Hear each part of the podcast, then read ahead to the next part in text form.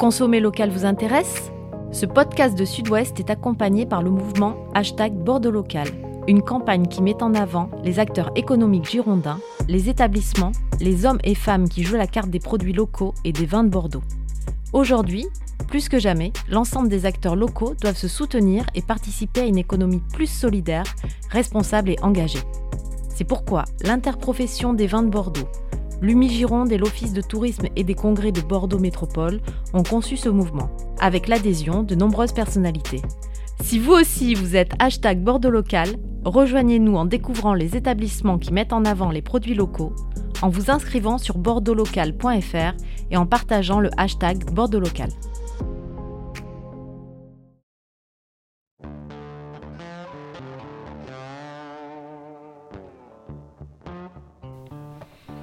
De grands acteurs et de grandes actrices du vin en France, des figures du vin et de la viticulture, des personnalités avec qui nous revenons sur leur parcours personnel, sur leur actualité, sur l'actualité du monde du vin, sur leur vision de la viticulture, des marchés du vin d'hier, d'aujourd'hui et surtout de demain. Nous recevons aujourd'hui une femme influente à Bordeaux, viticultrice, propriétaire, entrepreneur, chef d'entreprise, ex-élue municipale, mère et grand-mère, Sylvie Caz. Bonjour à tous, vous écoutez Les 4 saisons du vin. Les 4 saisons du vin, le podcast de la rédaction de Sud-Ouest qui raconte les enjeux du monde du vin, qui revient sur ses faits majeurs et qui tente de les décrypter. Saison 4, épisode 8, je suis Mathieu Hervé. Je suis avec César Compad, responsable de la rubrique vin à Sud-Ouest. Bonjour. Et nous accueillons Sylvie Caz. Bonjour Sylvie Caz. Bonjour. Alors Sylvie Caz, je le disais, femme à, à multiples facettes. Qu'est-ce que vous retenez personnellement lorsque vous vous présentez? Alors, moi, moi je, dis, je, dis, toujours, je suis avant tout viticultrice. Je suis née dans les vignes, j'ai fait une grande partie de ma carrière euh, dans les vignes et, et j'en suis fière et j'en suis surtout très heureuse. Euh, j'ai quand même, il y a une chose que vous ne savez pas, c'est que j'ai d'abord enseigné pendant sept ans.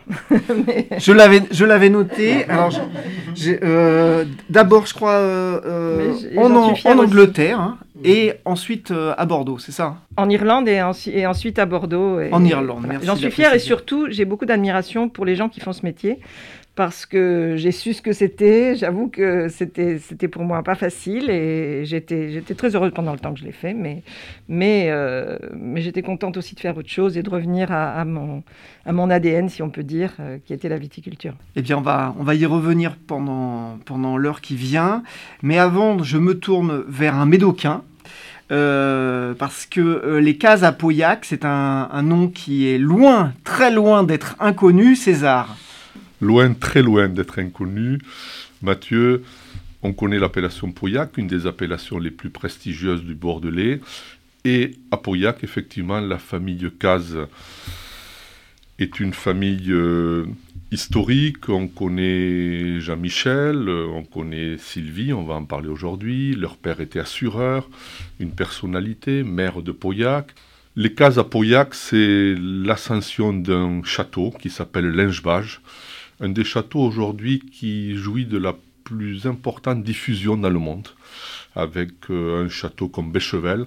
C'est le résultat de dizaines d'années de travail de la famille Caz, qui au-delà de la viticulture a, a, ouvert deux portes, si j'ose dire, a ouvert la porte de la restauration, avec euh, euh, une table très courue à Pauillac, Corday-en-Bage, et qui a également ouvert euh, la fenêtre de l'onotourisme, Sylvie Caz nous en parlera, son frère Jean-Michel en parle régulièrement.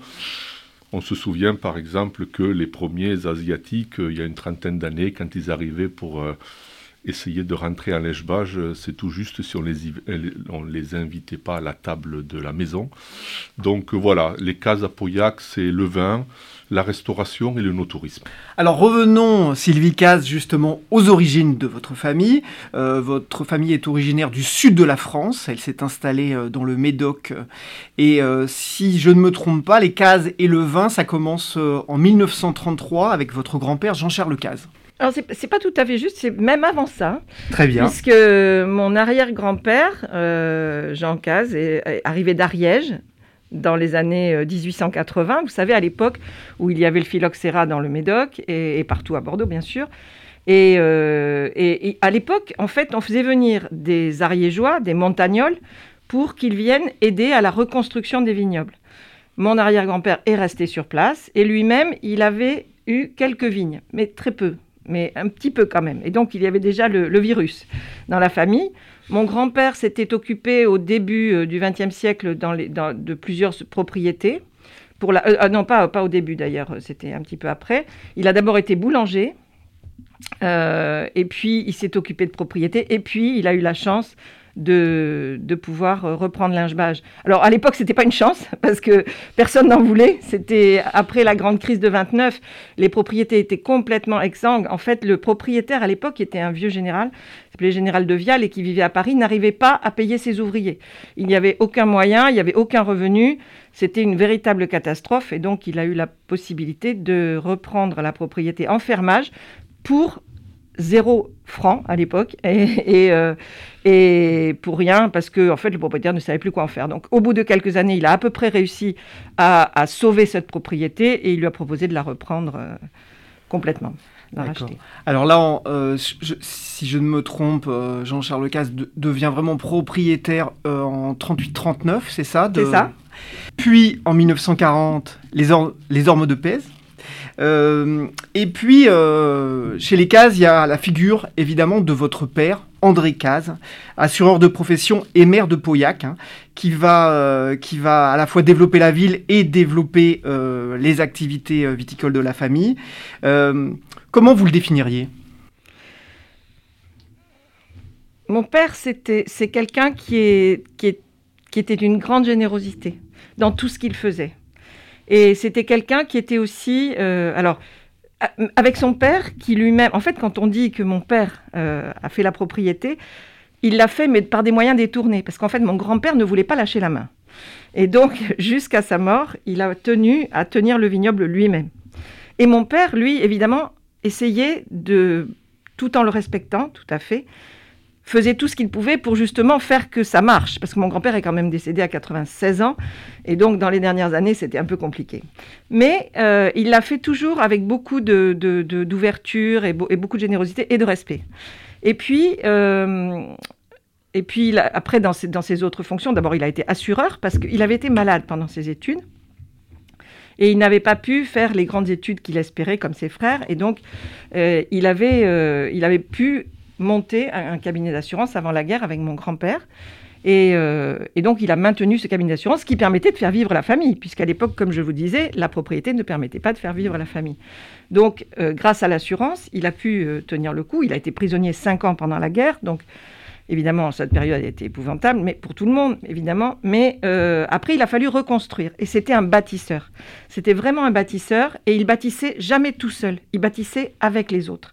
Et c'est pour ça qu'en fait, il s'est retrouvé à la tête de cette euh, commune de Pauillac, euh, bien malgré lui. Durant 40 ans. Durant 40 ans, mais bien malgré lui. Parce qu'en fait, personne ne voulait y aller et tout le monde savait qu'il était capable de réunir, de rassembler et de construire. À l'époque, évidemment, Pauillac se remettait de la guerre euh, tant bien que mal, puisqu'elle avait été bombardée, c'était compliqué. Et lui a rebâti la ville avec ses équipes, des équipes de tous les bords. À l'époque, il y avait, on ne faisait pas de politique. Donc simplement, on se mettait ensemble et on construisait. Et la ville a été reconstruite comme ça. Il a mis un certain temps. Alors, euh, si, on progresse un petit peu, euh, j'ai noté comme, comme date 1973 puisque euh, en 1973, votre, frère Jean-Michel Caz vient seconder votre père André Caz. Euh, vous, vous êtes plus jeune. Euh, comment, comment vous vous insérez à la fois dans cette histoire familiale et puis comment vous voyez, puisque vous êtes plus jeune, votre frère prendre un peu les rênes? C'était tout à fait naturel. Euh, moi, j'ai 20 ans de moins que lui, donc euh, en 73, j'étais toute jeune. Et, euh, donc, c'était tout à fait naturel. il a fait un, grand sacrifice, puisqu'il avait une carrière d'ingénieur commercial, puis il a dirigé une boîte d'informatique à, Paris. il a décidé de tout quitter pour venir épauler mon père, qui lui-même se retrouvait à la mort de mon grand-père, euh, se retrouvait avec beaucoup de charges. Euh, il adorait sa mairie, donc euh, pour lui c'était essentiel de pouvoir continuer ce rôle de, bâtisseur de la ville. Et puis il fallait reconstruire, il y avait beaucoup à faire dans la propriété. À l'époque, les propriétés été en très très mauvais état, les, les, toitures tenaient pas, il pleuvait à l'intérieur des chais, enfin c'était, difficile. Et mon frère a décidé de tout quitter pour venir lui donner un coup de main pour rebâtir cette propriété et pour tenir le aussi l'agence d'assurance qui est devenue d'ailleurs une des plus grosses de, la région. Alors vous, pendant, pendant ce temps-là, à quoi vous vous destinez? Alors moi, moi je, je, voulais surtout ne pas travailler dans la viticulture, ni dans la médecine, puisque ma sœur était médecin. Donc c'était la seule chose. Donc, euh, et donc j'ai je, voyagé beaucoup, j'ai fait des études de langue et j'ai euh, enseigné. Euh, et j'ai eu beaucoup de plaisir, comme je vous disais, à enseigner euh, dans ces premières années. Et puis, euh, en fait, c'est mon, mon, mari qui, à l'époque, quand je me suis mariée, mon mari qui était médecin, radiologue, a, a, a, eu l'occasion de rentrer en Médoc et je me suis dit, c'est une opportunité. Et voilà, et après, je me suis repris au virus.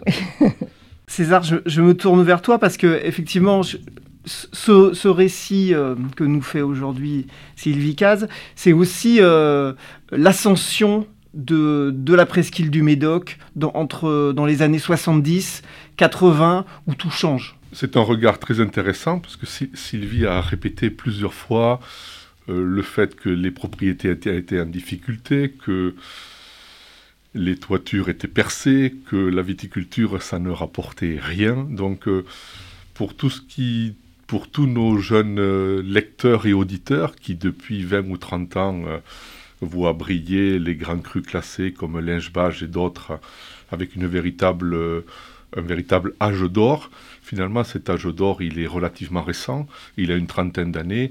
On en parlera sûrement. Mais à l'époque, les grands crus ne valaient rien. Et effectivement, ceux qui étaient visionnaires ont pu acheter des vignes pour pas cher, voire pour euh, rien du tout, mais aujourd'hui sont à la tête de véritables fortunes. Donc en fait, à travers cette histoire de la famille Caz, on comprend euh, tout, toute l'évolution euh, économique au niveau viticole dans le Médoc. Et puis, c'est vrai que Lingebage, un château, qui a vraiment créé une, une marque. C'est un des premiers exemples à Bordeaux, effectivement, avec le travail de Sylvie, puis le travail de, de Jean-Michel, une personnalité euh, très très importante dans le Bordelais. C'est le début des grands voyages, c'est-à-dire que jusqu'alors euh, on vivait à Pauillac et on mourait à Pauillac, si j'ose le dire comme ça, mais effectivement, Jean-Michel avec euh, Madame de Lingseng, je me souviens, euh, dans un château voisin à Pauillac, euh, euh, d'autres propriétés à Voilà, c'est ça, d'autres propriétés à Saint-Émilion. Ces, ces personnes-là nous racontent euh, leur premier voyage il y a 40, 50 ans, des véritables expéditions pour aller au Japon, pour aller aux États-Unis. Voilà. Donc c'est c'est le début d'un c'est le début d'une autre époque en fait. Voilà. Et, et essentiellement axé quand même sur le voyage et la construction des, marques, des grandes marques comme Lègemage, elle se fait certes en France, mais aussi beaucoup à l'international. Alors justement, revenons à votre itinéraire Sylvicaz. Vous, c'est à partir de, je crois l'avoir noté, 1989-1990 que vous rejoignez votre, votre frère au sein d'un groupe composé euh, par, euh, de propriétés d'AXA Millésime. Euh, dont le château, le château euh, Pichon-Longueville. Euh, Expliquez-nous comment ça se fait, comment vous vous insérez dans cette histoire. Donc en fait, mon, mon frère, qui a repris les propriétés en 73, a eu une période très très compliquée entre 73 et on va dire 82, qui est vraiment le tournant de, de, de cette époque, comme, comme tu le disais. très compliqué parce qu'il fallait faire face, comme je vous disais, à la pénurie, les vins ne se vendaient pas, c'était extrêmement difficile. Euh, il y a eu le choc pétrolier en 74, etc. etc. Et puis, euh, et puis tout d'un coup, il y a eu un, un, une sorte de... Et alors, il a commencé à voyager, effectivement, à ce moment-là, quand personne ne voyageait, il y avait avec deux ou trois personnes. Et puis, euh, oui, l'Union des Grands Crus a été créée en 73, oui, d'ailleurs. Oui. Donc, euh, euh, et c'est Bruno Prats qui, a, qui, en a été le, le premier euh, président. Et dont et... Sylvie Casse a été présidente il y a quelques années. Voilà. de 2008 à 2012. Oui, a... on, y, on y reviendra. on y reviendra.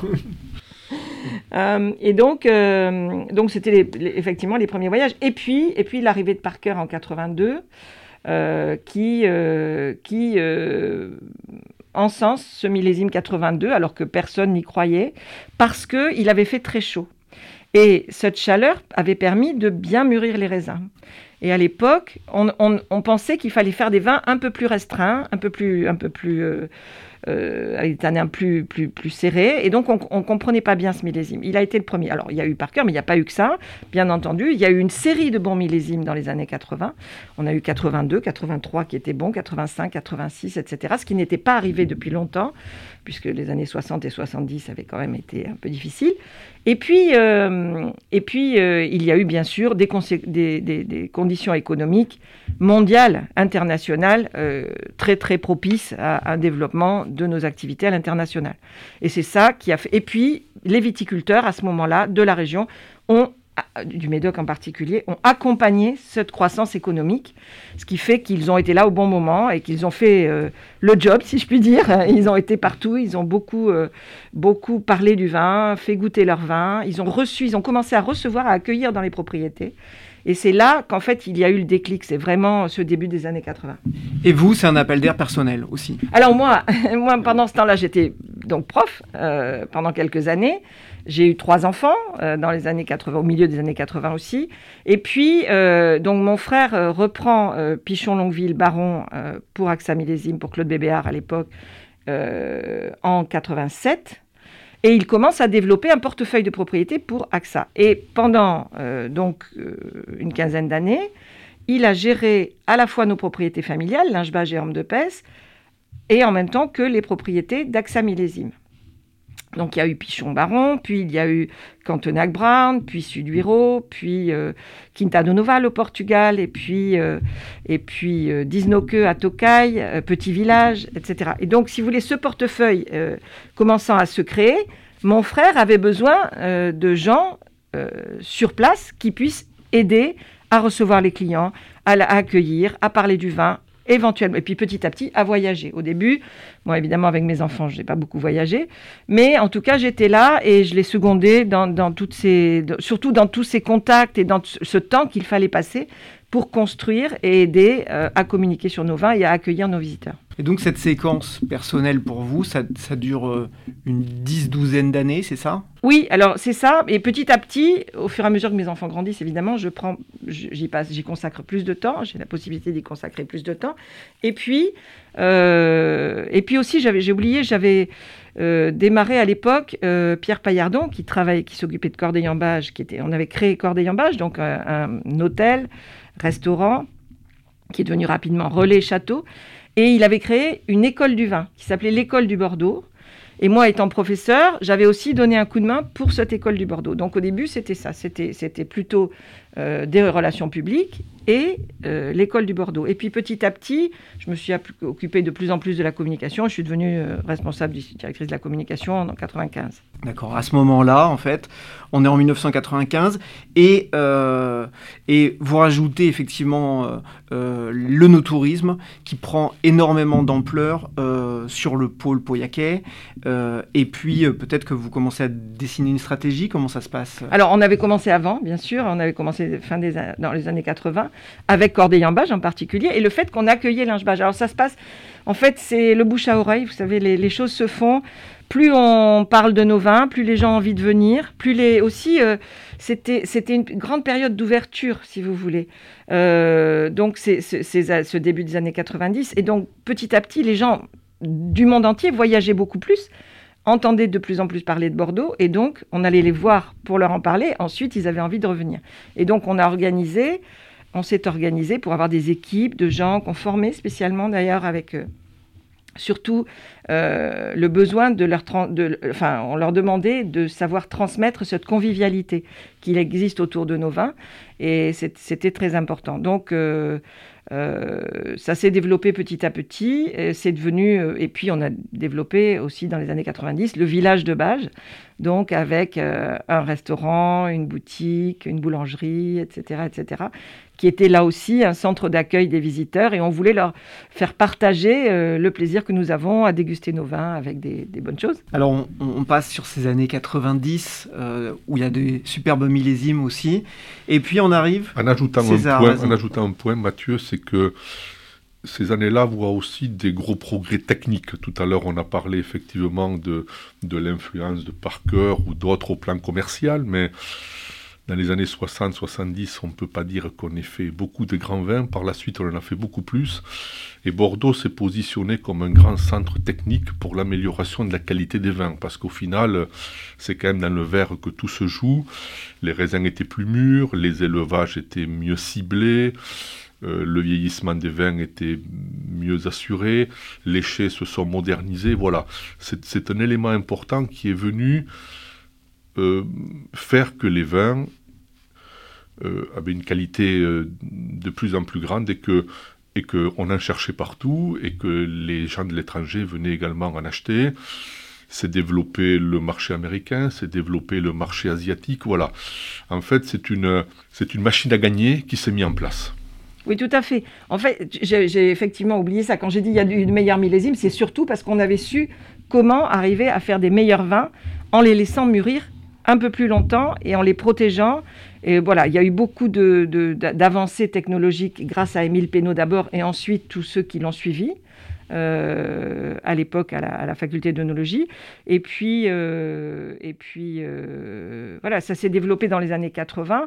On a même réussi à savoir comment euh, naturellement, euh, par exemple, euh, faire ce qu'on appelait des vendanges vertes, enlever des feuilles, de manière à ce que le raisin mûrisse vraiment mieux.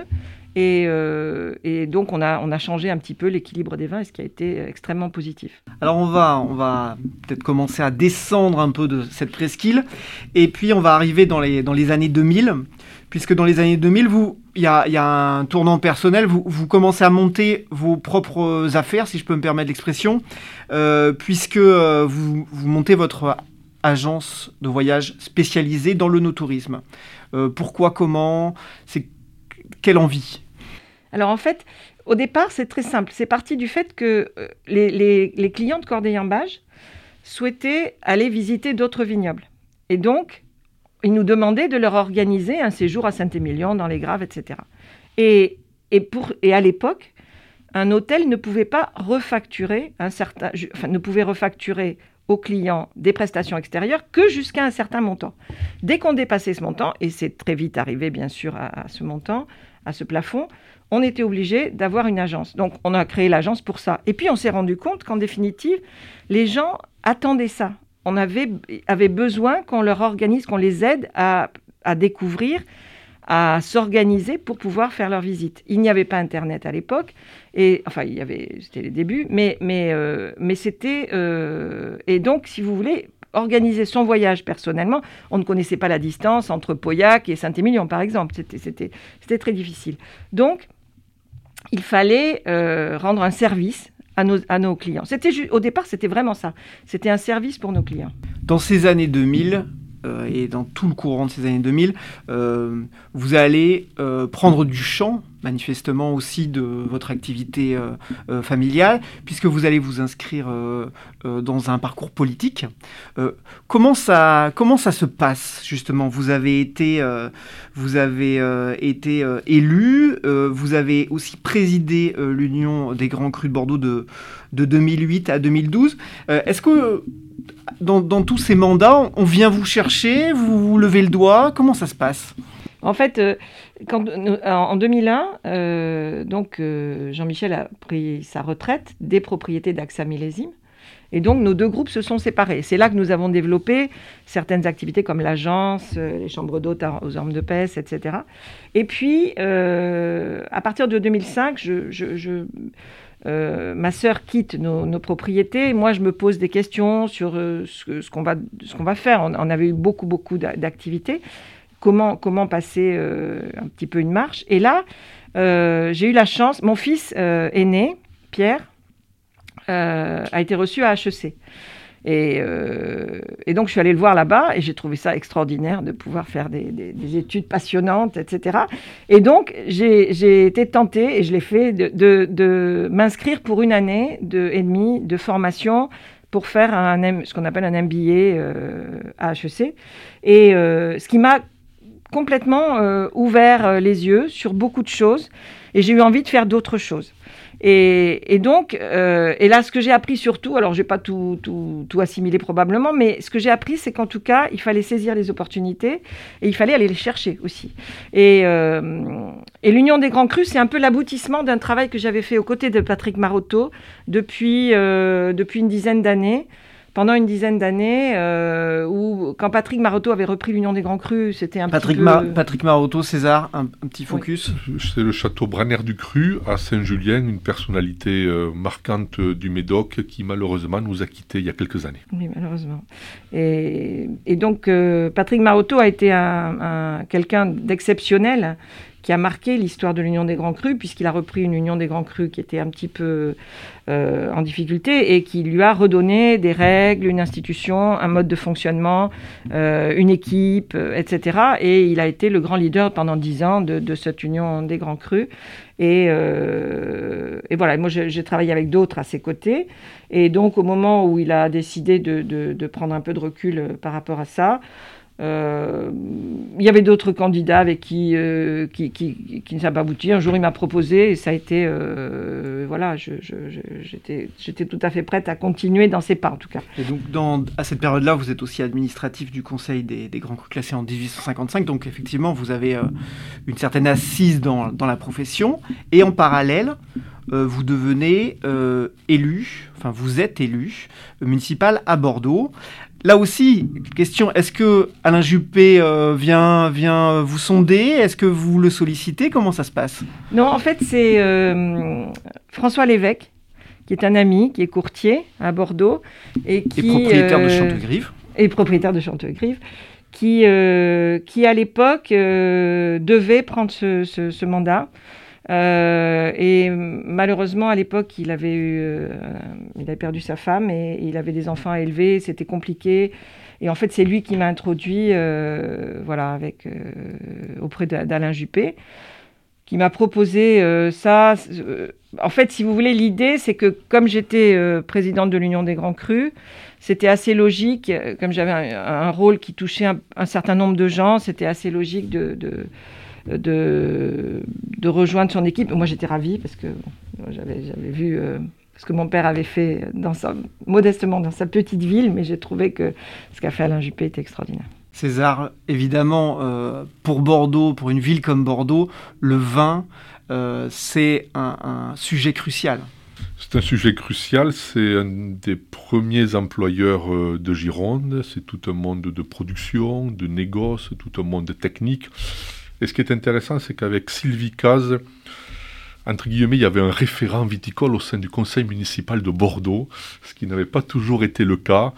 Et, et donc, euh, les questions viticoles euh, remontaient au, au, plus haut niveau, elles étaient traitées. C'est l'époque où Bordeaux s'embellit, c'est l'époque où les grands crus s'embellissent. Donc là, on est entre en 2008-2014. Hein. Voilà, c'est l'époque où on, on, vient de l'étranger, on l'a parlé. C'est l'époque où les Français s'intéressent de plus en plus au vin, où les bars à vin ouvrent, etc. Donc voilà, c'est une époque euh, très positive et très excitante pour le monde du vin à Bordeaux, ce qui débouchera, on va en parler, sur le fait que Sylvie Caz est devenue présidente de la Cité du Vin, le grand projet viticole de la ville. Alors présidente de la Cité des civilisations du vin, parce que je crois que vous y tenez à cette expression aussi. D'abord, pourquoi vous y tenez? Et puis, euh, racontez-nous un peu, parce que effectivement, ça commence en 2008, et euh, cette Cité du Vin va voir le jour huit ans plus tard, donc c'est très long, 2016. Euh, quelle est la genèse un peu? Expliquez-nous ça. Alors, d'abord, oui, vous dites c'est très long, et j'ai trouvé que c'était très long. D'accord. Mais en fait, quand, quand, vous dites à des politiques, on a fait ça en 8 ans, ils vous disent, ah bah, d'un point de vue administratif, euh, bravo, parce que ça a été très rapide. Bon, pour... euh, alors, la genèse, elle est beaucoup plus ancienne. Euh, c'était Hélène Levieux, qui était euh, la sœur de Michel-Édouard Leclerc. Leclerc qui était viticultrice et qui avait proposé un projet de musée du vin à Alain Juppé il y a 25 ans au moins. et, et à l'époque, un certain nombre de personnes avaient adhéré, mais les viticulteurs étaient frileux et ils n'en voulaient pas vraiment parce qu'ils savaient. À l'époque, le no-tourisme, il faut se rappeler euh, que, que, le no-tourisme ne s'est développé qu'en définitive un, peu dans les années 90 auprès d'un certain nombre de gens, mais surtout dans les années 2000 ensuite, et plus récemment encore. Euh, et donc, euh, oui, c'était dans les années 90 euh, que qu'Hélène Levieux avait, avait, fait son projet et donc avait proposé ce, musée. Et, et puis, donc, le, musée elle-même n'a pas pu continuer et, et, en définitive, Alain Juppé a voulu refaire ce projet. Il a, il, a, il a plusieurs fois, il a remis le sujet. Sur la table, mais en fait, ça n'avançait pas parce que les viticulteurs ne savaient pas trop comment le prendre.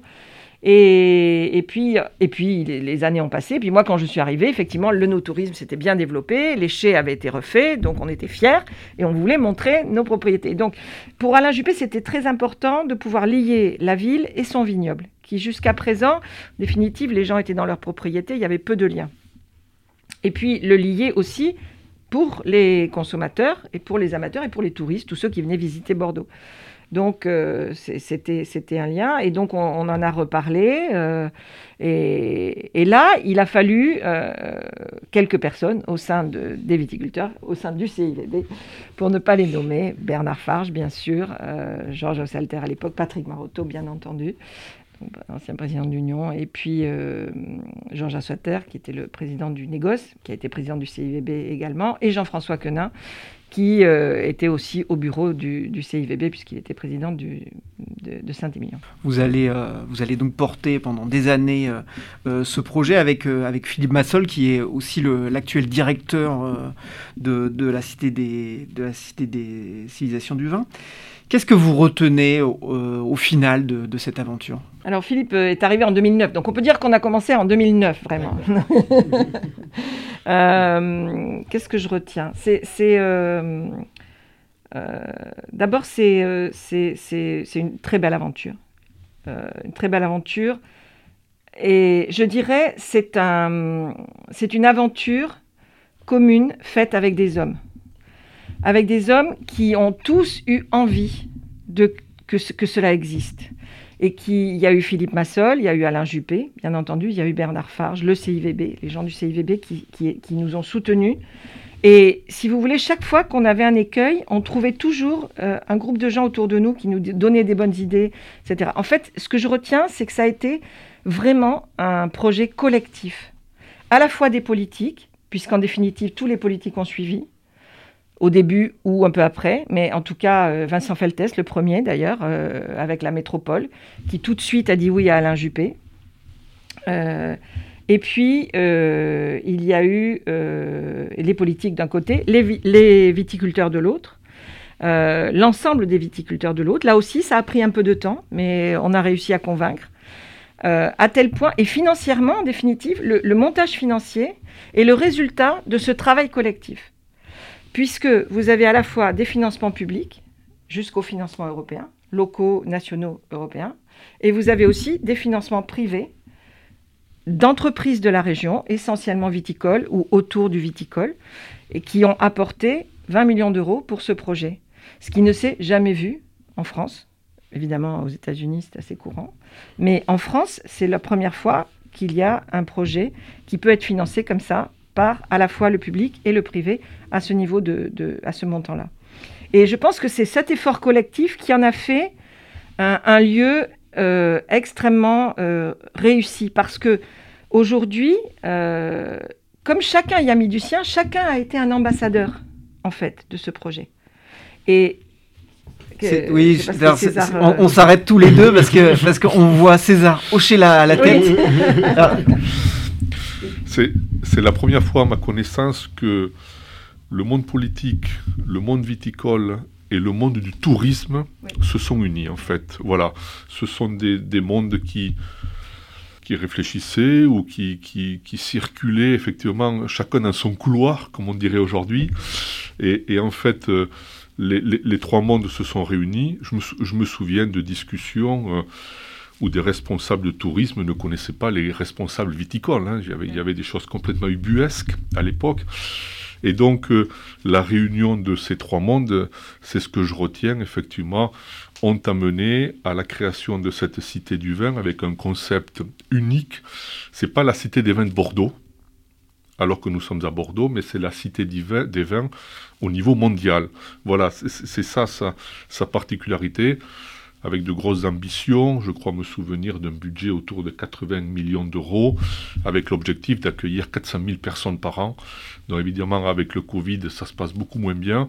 Mais, c'était dans les clous. Mais voilà, c'était dans, les clous avant le Covid et c'est très rapidement devenu un des musées, pour l'appeler comme ça, les plus fréquentés de France. Voilà, donc c'est quand même un succès extraordinaire et qui encore plus est une pierre qui vient se rajouter au fait que Bordeaux est considérée comme la capitale mondiale du vin.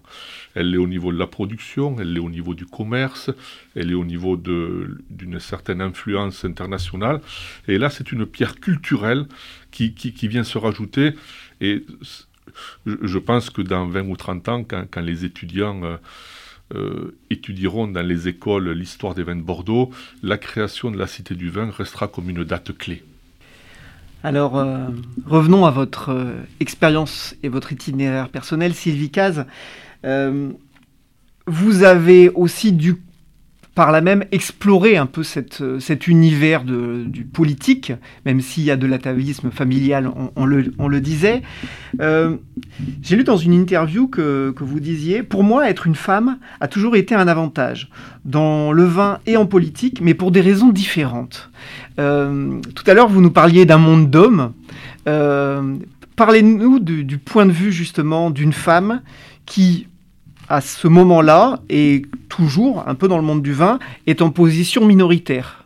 Oui, mais alors, non, dans un monde politique, aujourd'hui, il y a la parité. C'est vrai. Donc, justement, donc pour Alain Juppé, c'était une opportunité aussi de pouvoir m'intégrer à son équipe, puisque ça faisait. Euh, mais euh, mais euh, oui, je crois qu'il faut. Moi, j'ai toujours pensé que. évidemment, quelquefois, c'est dans la vie de, tous les jours, dans, dans l'entreprise, on va dire, quelquefois c'est un peu plus facile d'être un homme. Quoique, moi, je ne suis pas tout à fait sûre, parce que justement, quand on est une femme, on est un peu l'exception, et vous savez, l'exception, on a toujours envie d'en parler. Donc, euh, c'est toujours, euh, si on saisit, si on sait saisir des opportunités, on peut aussi y trouver un intérêt. Mais euh, donc, oui, donc en politique, il y a la parité. Dans le monde viticole, d'abord, il y a beaucoup de femmes aujourd'hui.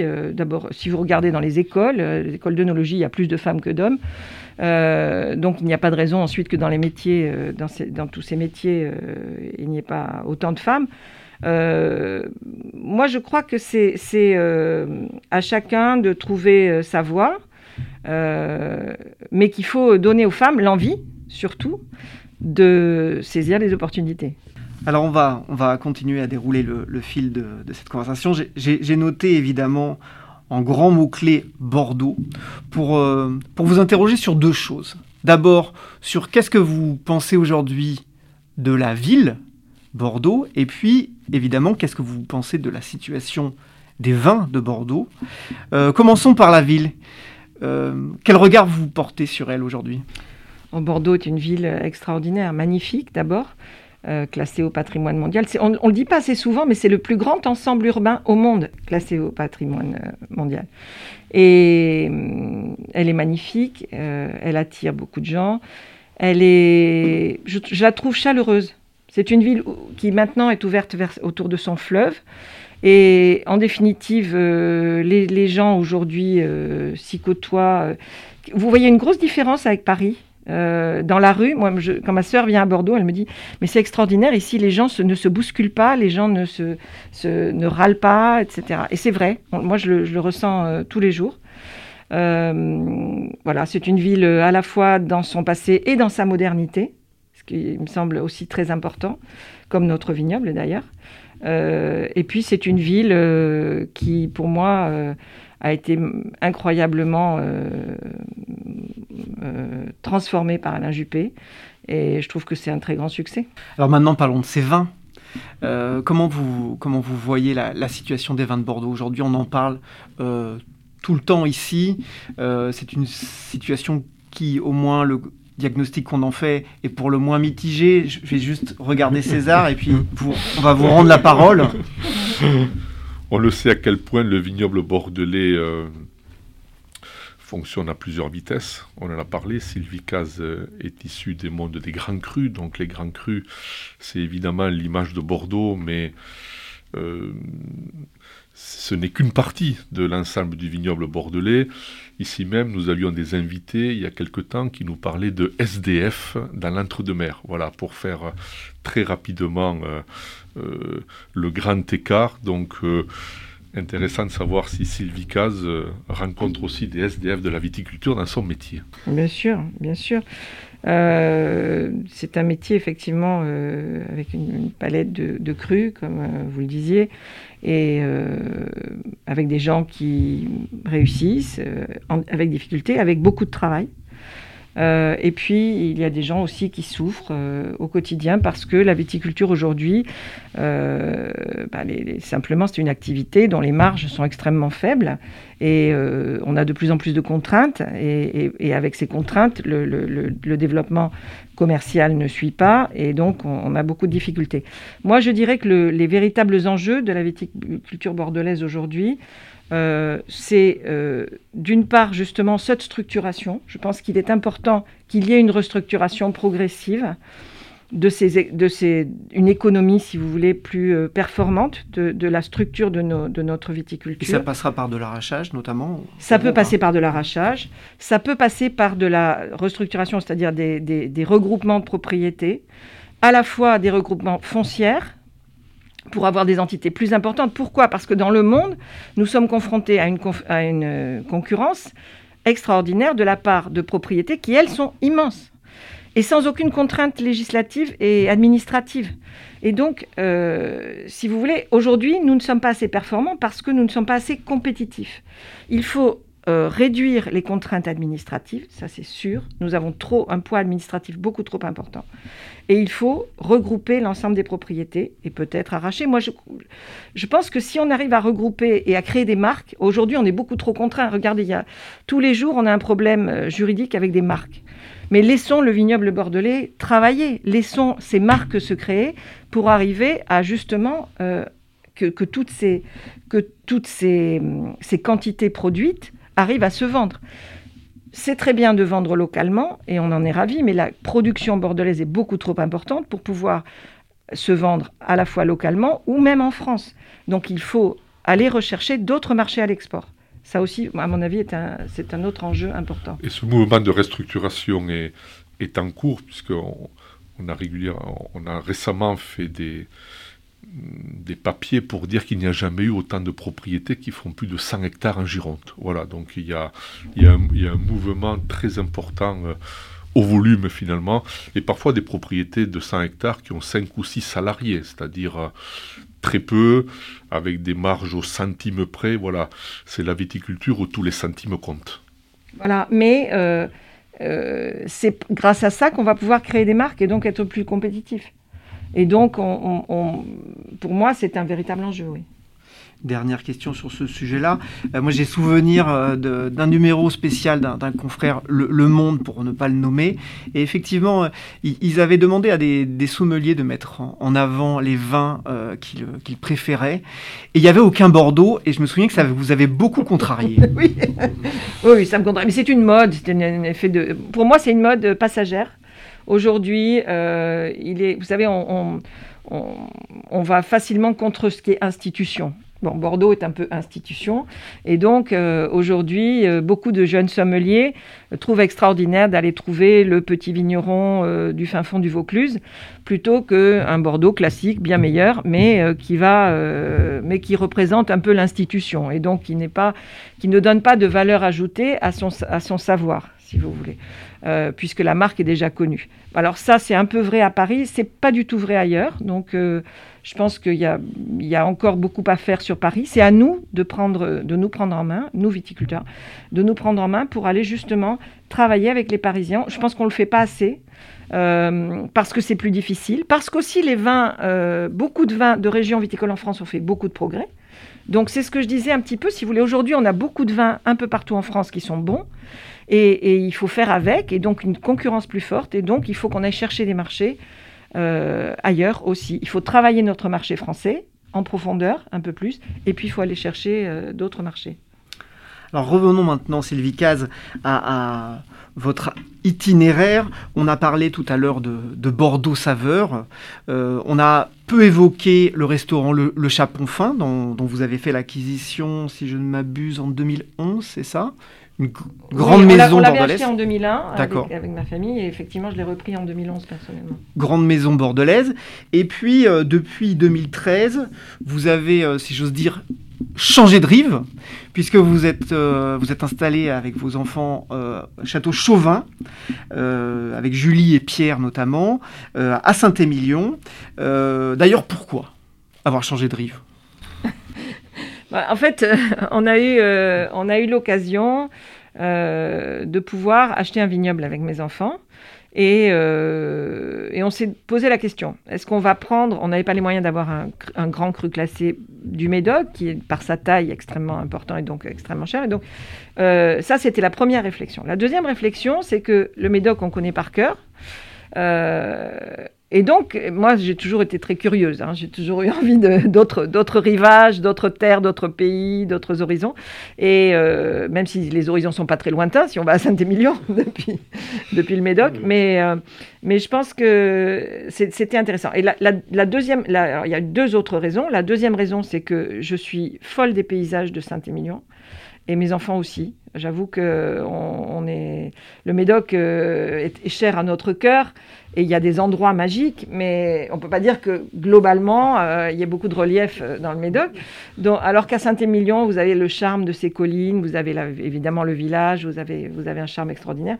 Et ça c'est la deuxième raison. Et la troisième, qui est sans doute la plus la plus réelle, c'est que à Saint-Émilion, pour moi, depuis quelques années, euh, il se passe énormément de choses.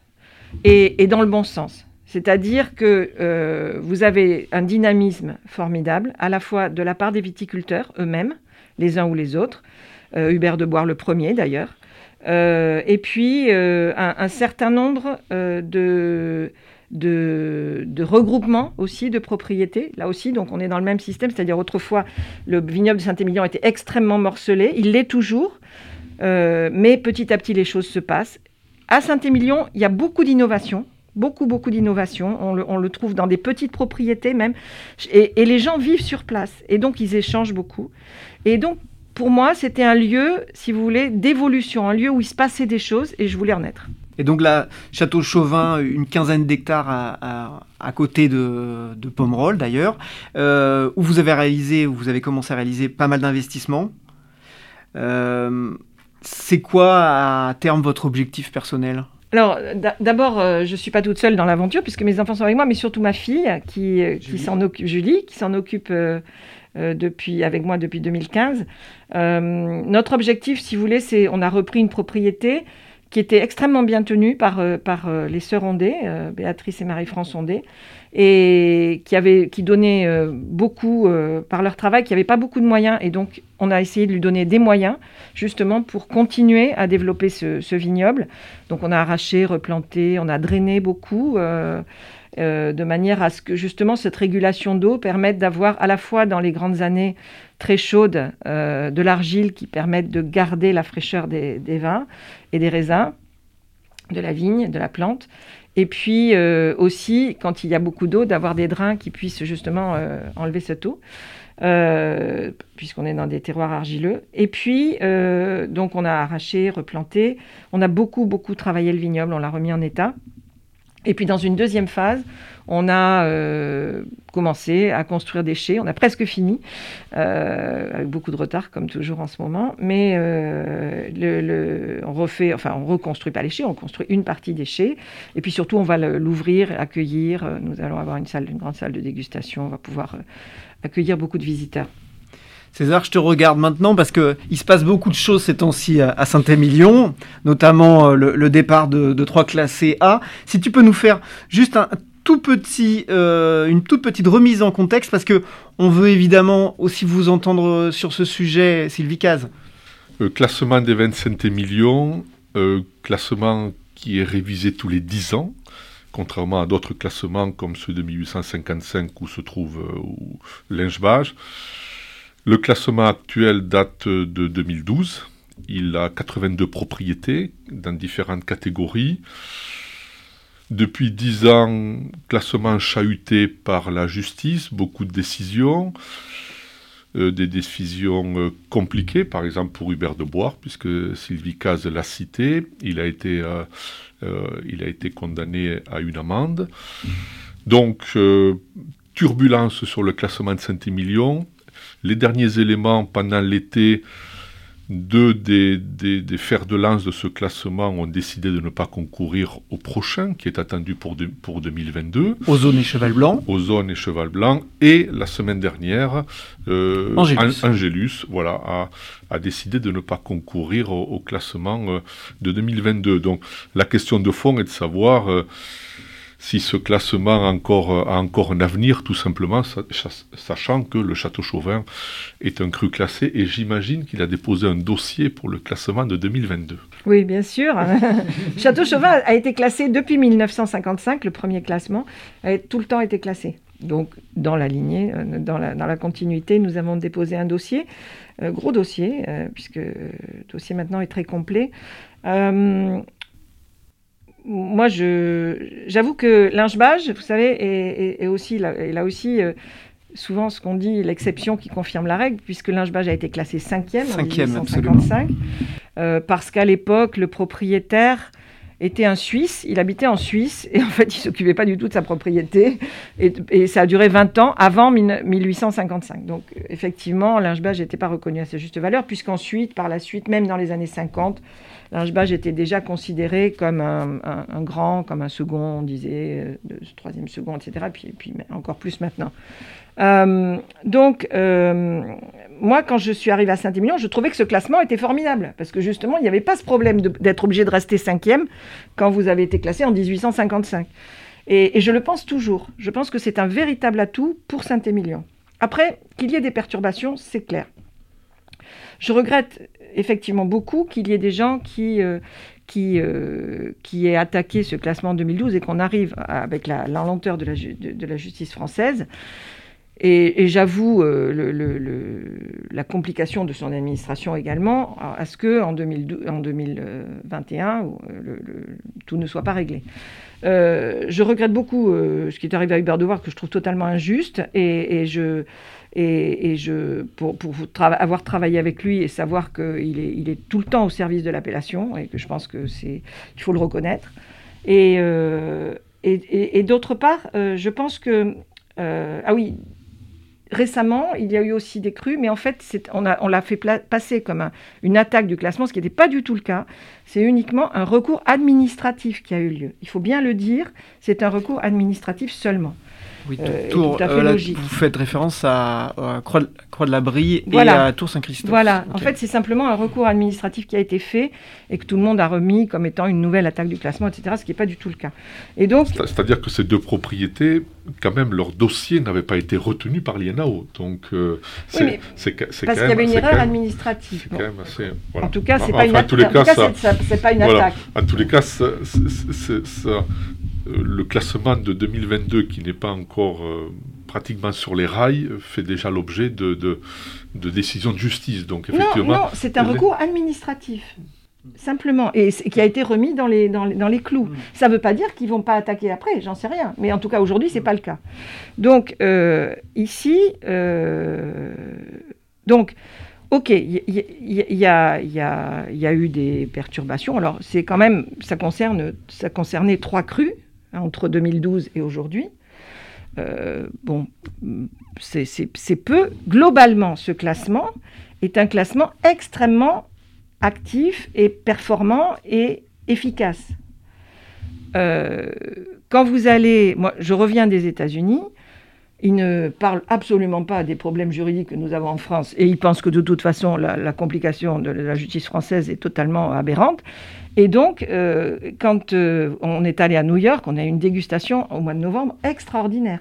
Les gens, avec, avec l'association des grands crus classés, les crus classés dans leur ensemble à Saint-Émilion présentent une homogénéité de qualité qui est remarquable.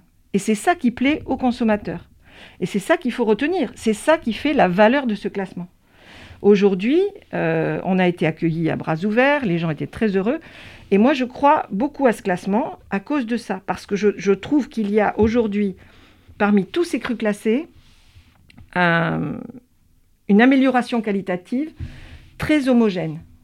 Et il y a, d'ailleurs, on, le retrouve dans les notes des journalistes toi le premier, si on regarde l'ensemble des crus classés, il y a aujourd'hui une véritable homogénéité qualitative.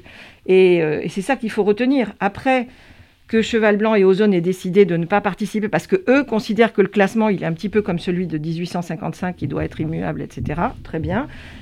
Qu'aujourd'hui euh, euh, Hubert de Bois ait décidé également de, se retirer du classement. Je le regrette, mais, c'est comme ça. Ça n'empêchera pas le classement de se faire, de se faire dans de bonnes conditions avec des gens extrêmement sérieux. L'INAO fait ça de façon extrêmement sérieuse et professionnelle. Et il n'y a aucune raison que ce classement ne se fasse pas et que c'est pas parce qu'il y aura une ou deux personnes qui seront pas contentes avec le classement que ça ne se fera pas. Ça se fera.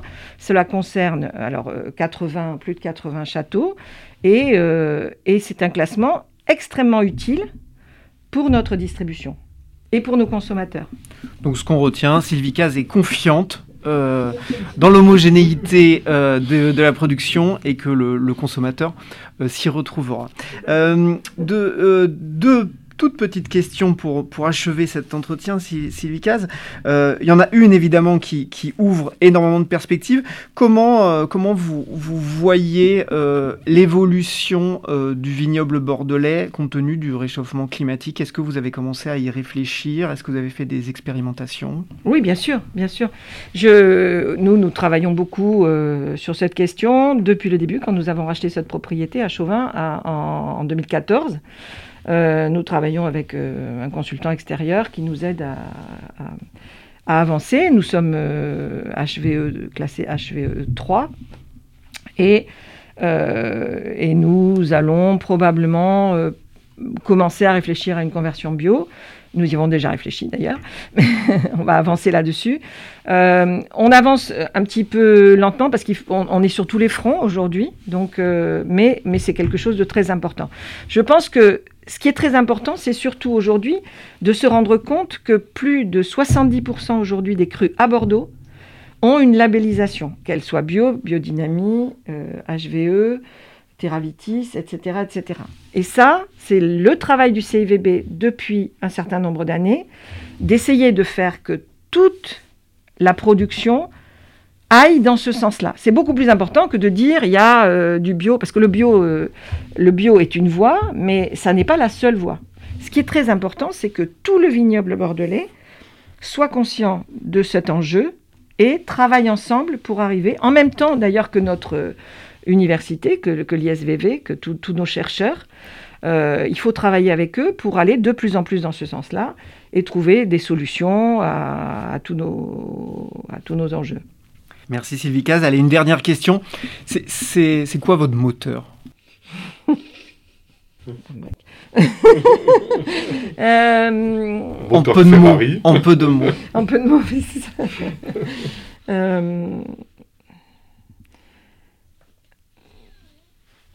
je crois que je, je, crois que mon moteur, moi, c'est d'avancer avec les autres c'est de pouvoir euh, créer, euh, construire, rénover, euh, en tout cas apporter de la valeur à des lieux, à des activités, etc. Et de ne pas le faire toute seule parce qu'on ne fait jamais rien tout seul. Moi, j'ai toujours pensé qu'on ne faisait jamais rien tout seul. On peut le faire que si on met plusieurs énergies ensemble. Et voilà, c'est ce que j'essaie de faire. Et je pense qu'aujourd'hui, avec Philippe Massol, par exemple, c'est un, bon exemple. On se disait, ça fait, ça fait effectivement 12 euh, ans qu'on travaille ensemble et on a toujours envie de continuer. Merci Sylvie Caz, merci César. Merci. Merci à vous, auditeurs, pour votre écoute et votre fidélité. Merci. Si vous avez aimé cet épisode, n'hésitez pas à nous le dire et à le partager autour de vous. Vos retours et suggestions sont toujours très précieux. Et pour ne rien manquer des quatre saisons du vin, abonnez-vous sur Spotify, Apple Podcast, Google Podcast ou votre plateforme d'écoute habituelle. Rendez-vous dans 15 jours. D'ici là, portez-vous bien et rappelez-vous, le meilleur vin n'est pas nécessairement le plus cher, mais celui qu'on partage avec modération et responsabilité.